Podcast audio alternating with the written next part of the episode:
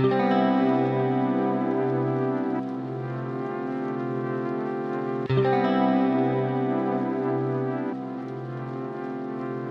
Morgen und herzlich willkommen, Herr Wimmer. Zunächst will ich Ihnen ganz, ganz herzlich für Ihre Zeit danken, die Sie sich wahrscheinlich nur mit ganz viel Mühe freischaufeln konnten für dieses Interview und die Möglichkeit, dass wir heute ins Gespräch gehen. Ja, ich danke für dieses interessante Interviewgespräch. Ja.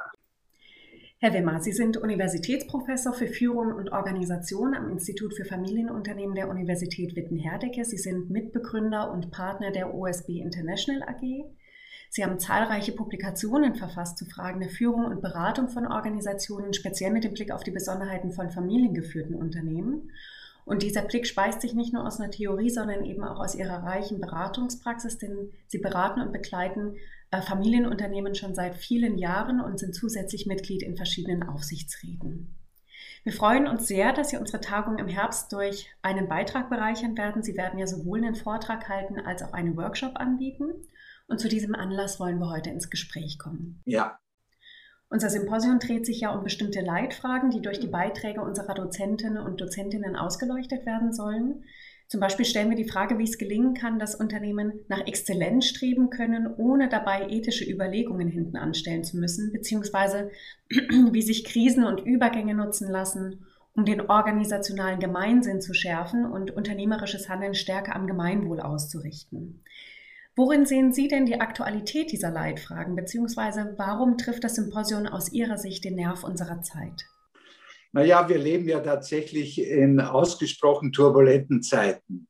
Es ist ja nicht nur die Pandemie, die äh, unsere Organisationen jedweden Zuschnitts, ja, mit äh, einer bislang äh, nicht gekannten Unsicherheit. Wie soll es weitergehen? Also das heißt, äh, ein Ausmaß an Unsicherheit, dass die Organisationen auf einen Steuerungsmodus, äh, wo man sozusagen von Woche zu Woche iterativ äh, jeweils äh, die Weiterentwicklung konzipiert und auch Entscheidungen in die Richtung fällt. Nicht? Aber neben der Pandemie ist es ja auch die digitale Transformation, die seit einigen Jahren unsere Organisationen vor ganz erhebliche existenzielle Herausforderungen stellt. Und obendrein wissen wir, dass der Klimawandel und die ökologischen Gefährdungen auch einen Beitrag von Unternehmen, aber von Organisationen jedweder Natur auch erwarten, dass wir diese Gefährdungslagen auch ähm, nach Möglichkeit äh, zeitgerecht äh, äh, in den Griff kriegen. Also das sind eine Vielfalt von Rahmenbedingungen, die zurzeit unsere Organisationen richtig unter Strom setzen. Und von daher sind Fragen der Organisationsveränderung, der Organisationsgestaltung, der strategischen Ausrichtung im Grunde genommen ganz zentrale Fragen, die äh, unsere Organisationen beschäftigen. Und von daher ist die diese Tagung oder dieses Symposium finde ich eben eine wunderbare Plattform, wo sich die Szene auch über die Auswirkungen und die Konsequenzen dieser Entwicklungstrends auch miteinander verständigen kann. Hm, Sie haben eben davon gesprochen, dass wir in einer Zeit leben, die durch Unsicherheiten und Komplexität geprägt ist. Glauben Sie, dass diese Komplexität durch ethische Überlegungen handhabbarer wird oder glauben Sie, dass die Forderung nach mehr Sensibilität für das Gemeinwohl, mehr Nachhaltigkeit in den Produktionsprozessen, um nur einige Forderungen zu nennen, die ja aktuell auch politische Präsenz haben, Unternehmen vor nicht zu bewältigende Herausforderungen stellt? Das ist sicher keine Komplexitätsreduktion, ja, äh, zumindest aus meiner Perspektive. Ne? Äh, sondern äh, hier kommen eben äh, Entscheidungskriterien oder Entscheidungsdimensionen dazu, die sich viele Organisationen in der Vergangenheit äh, aus Komplexitätsreduktionsgründen erspart haben. Ja?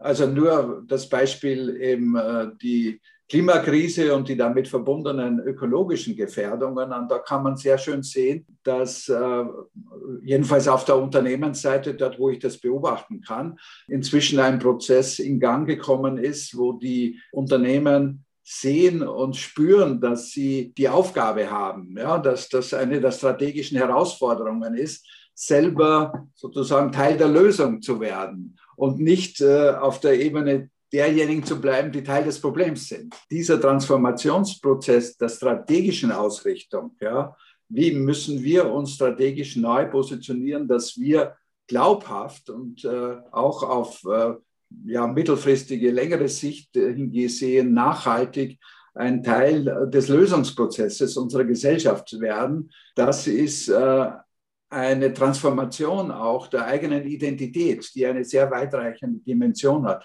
Die kann man jetzt unter ethischen Gesichtspunkten diskutieren, wenn man will. Letztlich ist es äh, eine Überlebensfrage äh, von Unternehmen, diese Entwicklung hinzukriegen. Also von daher äh, diskutiere ich das weniger unter ethisch-moralischen Gesichtspunkten. Also was sollte man tun, um sozusagen anständig zu bleiben in dieser Gesellschaft, sondern äh, wie müssen wir uns weiterentwickeln, damit wir unser eigenes Überleben in einen guten äh, Move mit den gesamtgesellschaftlichen Überlebensherausforderungen bringen. Mhm. Sie haben den Beitrag, den Sie im Rahmen unseres Symposions anbieten werden, betitelt mit Beratung im dritten Modus, ein Vorschlag zur Weiterentwicklung der systemischen Organisationsberatung. Und da plädieren Sie für so ein integratives beraterisches Vorgehen. Warum glauben Sie, ähm, tut das gerade Not, beziehungsweise auf welches Defizit in der systemischen Organisationsentwicklung reagiert Ihr Vortrag? Die klassischen großen Beratungsunternehmen haben sich auf die Aufgabenseite fokussiert und die Organisationsentwicklung mehr auf die soziale Dimension.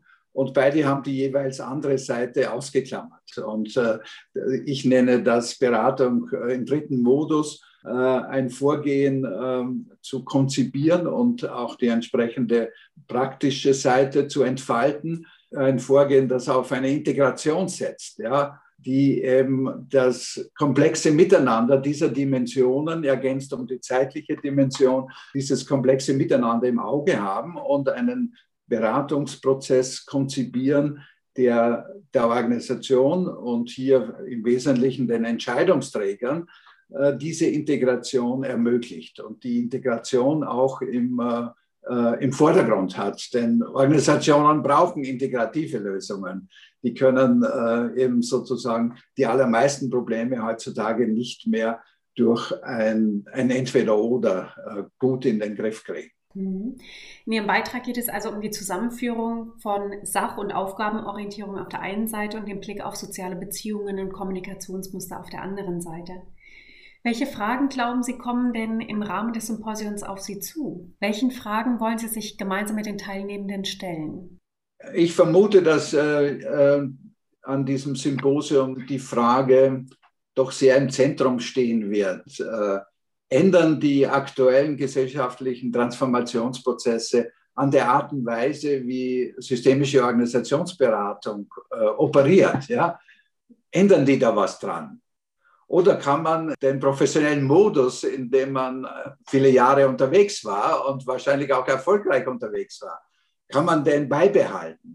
Auch angesichts sozusagen veränderter Rahmenbedingungen äh, für unsere Organisationen. Und das ist sicher keine triviale Frage. Nicht, weil man ganz bestimmt das eine oder andere an ähm, Repertoire, wie man interveniert, aber auch an Haltungen, an Grundüberzeugungen wird beibehalten können. Nicht? Äh, aber was sich äh, darüber hinaus möglicherweise jetzt dazu entwickeln wird müssen, damit man erfolgreich Organisationen bei ihren Transformationsprozessen wird unterstützen können, das halte ich für eine ganz äh, spannende Frage, die auch gar nicht so einfach zu beantworten ist. Mhm. Aber wir müssen uns als äh, Organisationsberatungsszene, müssen wir uns dieser Frage stellen, ja? einzeln wie als Community. Und äh, man sieht ja, dass ähm, auf der Ebene des äh, Managements, wenn es äh, um, ähm, so um eine Ausrichtung der Organisationen auf künftige Herausforderungen, dass da wieder eine Vielzahl von modischen äh, Entwicklungen zurzeit unterwegs sind. Nicht, wenn man den Agilitätshype der letzten Jahre anschaut, äh, wie viele Unternehmungen sich da sozusagen auf, auf diese Entwicklung so fokussiert haben und inzwischen aber auch ein erhebliches Maß an Enttäuschungen eingefahren haben. Nicht? Oder das Thema, wie man zu diesen disruptiven äh, Innovationen kommt, die es heute braucht für das Überleben vieler Unternehmen, die, die durch die Digitalisierung äh, bedroht sind, ja, die dieses Themenfeld der Ambidexterity, also der Gleichzeitigkeit, der Optimierung und Verbesserung des bestehenden Geschäftes und der Ermöglichung äh, eben bahnbrechender, disruptiver Innovationen. Wie kriegt man diese Gleichzeitigkeit in Unternehmen gemanagt? Nicht äh, eine der großen Herausforderungen. Also wir haben es mit äh, einer Vielzahl von modischen Entwicklungen zu tun, auch gerade in unserem engeren Feld, weil viele jetzt durch das neue Maß an Teamförmigkeit in der Arbeitsorganisation glauben, dass man äh, eben die Hierarchie insgesamt wieder äh, in Frage stellen kann und hierarchiefreie Organisationen denken und praktisch auch äh, entwickeln kann. Auch das ist so ein äh, modischer Hype, der gerade wieder viele Kolleginnen und Kollegen erfasst hat. Ja. Ja, ich lade hier ein, sehr, sehr kritisch äh, auf diese modischen Entwicklungen hinzuschauen, die alle, wenn man so will, schon einen sinnvollen Kern besitzen, aber sie in einer Weise zu verallgemeinern, wie man das äh, zurzeit äh, an vielen Ecken und Enden sowohl in den Unternehmen als auch bei den Beraterinnen und Beratern beobachten kann, da schaue ich extrem skeptisch drauf. Ja, ähm, da sind Sie herzlich eingeladen, kritisch mit uns in Überlegungen zu gehen. Herr Wimmer, worauf freuen Sie sich denn, wenn Sie an die Tagung denken? Wir haben eine lange Durchstrecke jetzt hinter uns, die eben uns äh, in den Remote-Modus gezwungen hat. Und wenn das sozusagen eine Präsenzveranstaltung wird, äh, davon gehe ich aus, nicht, äh, dann wird es äh, doch die Möglichkeit äh, schaffen, ein wieder, äh, einander wieder persönlich auch begegnen zu können. Nicht? Und ähm, da freue ich mich, eben viele Leute auch wiederzusehen. Ich freue mich auf interessante, anregende Gespräche, auch äh, Impulse, die man aufgreifen kann und äh, an denen man dann selber wieder weiterarbeitet. Also ich denke, das wird eine schöne äh, Werkstatt. Ja, das denke und hoffe ich auch. Vielen lieben Dank erstmal zum jetzigen Zeitpunkt für das Gespräch und die vielen Einsichten in den Beitrag, den Sie planen. Ich freue mich darauf, Sie in Persona dann ähm, zu sehen und kennenzulernen, Herr Wimmer, und ähm, bedanke mich. Auf Wiederhören.